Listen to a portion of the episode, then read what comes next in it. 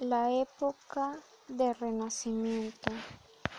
En la ciudad de Verona existen dos familias rivales que mantienen un rencor antiguo que involucra hasta ajenos de la familia, como son París y Mercutio.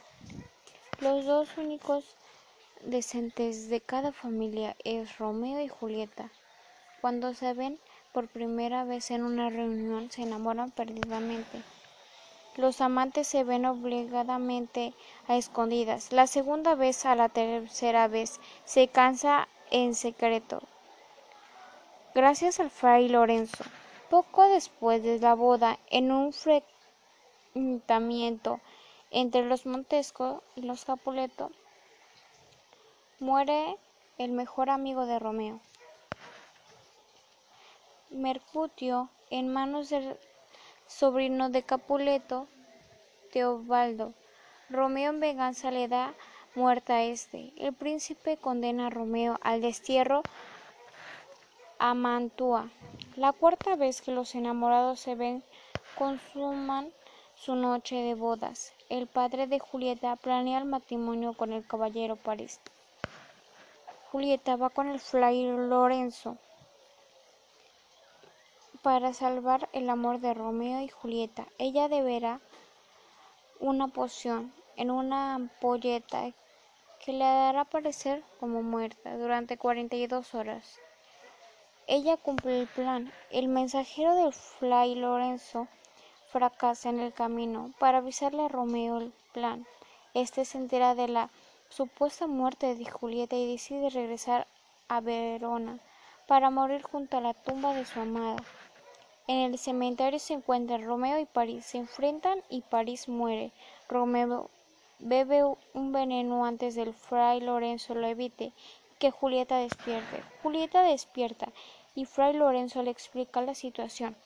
Los guardias ahuyentan al fray y Julieta toma la daga de Romeo y se suicida. En el cementerio fray Lorenzo cuenta la historia y finalmente parece que las familias harán la paz. En la obra de Romeo y Julieta, uno de los comparativos es que esta obra es diferente a la película. En la casa de Capuleto, el padre y su madre hablan sobre su hija y en que ya deberían buscar el amor, y de ahí casarlos, para que sigan con su vida. Y en el lugar también se encontraba Sansón, el criado con más confianza. Señora Capuleto, Capuleto, creo que ya es hora de nuestra amada Julieta ser de riendas sueltas al amor. También he estado pensando en eso, mi amada. De hecho, el conde París será quien la enamore. Es un buen muchacho y lo inventaré a la fiesta de esta noche. Entonces yo le diré la noticia a nuestra hija.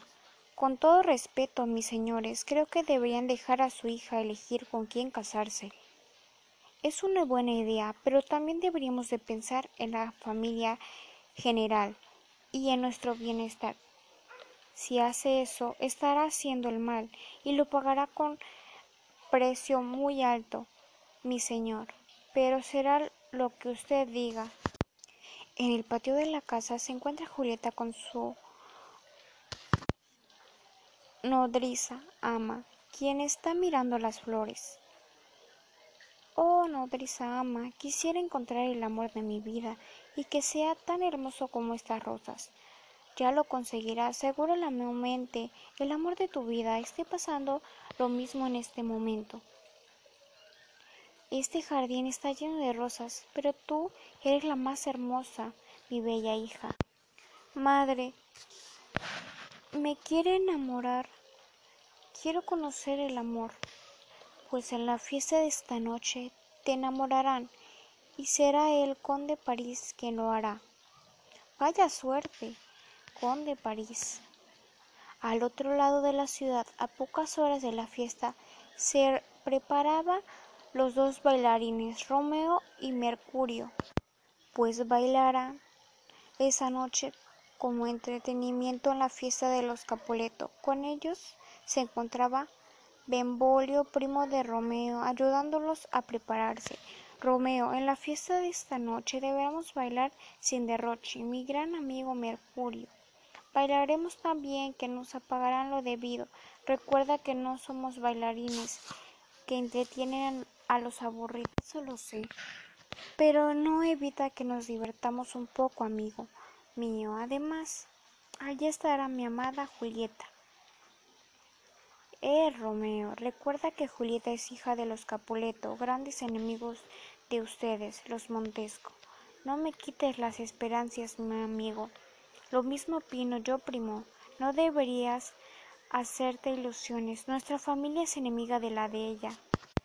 Sigo diciendo que no deberíamos quitarme las esperanzas. Solo te estoy aconsejando. No sería buena idea que te unieras con un Capuleto, pero no te quitaré tus locas esperanzas. Sin esperanzas nos quedaremos nosotros, si no nos vamos pronto. Solo te doy un consejo, mejor no te metas en donde no perteneces. Así te evitarás grandes problemas y a su vez evitarás grandes tragedias a mí, mi amigo. Ya en la fiesta, en la casa de los Capuleto, entran los bailarines Romeo y Mercurio, y a su vez el conde de París, empujándolos de manera disimulada. Mil disculpas, nobles bailarines, solo iba pasando. Romeo y Mercurio se apartan un poco y siguen bailando para dar paso al siguiente. Aquí está el joven París, el gran conde París. Justo a tiempo, Julieta sal ya. Entra Julieta junto a su madre al lado de su primo Teobaldo. He allí mi hermosa amada, he allí la rosa más hermosa de todo el jardín de Verona. Romeo al no poder contener los celos, al escuchar esas palabras dirigidas a su amada, rompe a gritar.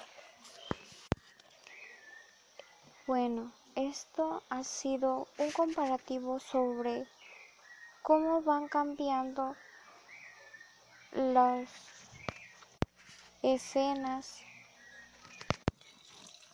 en cada tipo de de interpretación de la película y el, la obra de teatro de Romeo y Julieta. En el teatro se interpreta por medio de baile y en la película de Romeo y Julieta se trata sobre dos rivales y ahí se interpreta por escenas. Pienso que en la obra de teatro y en la película algunas cosas cambian, pero son muy parecidas.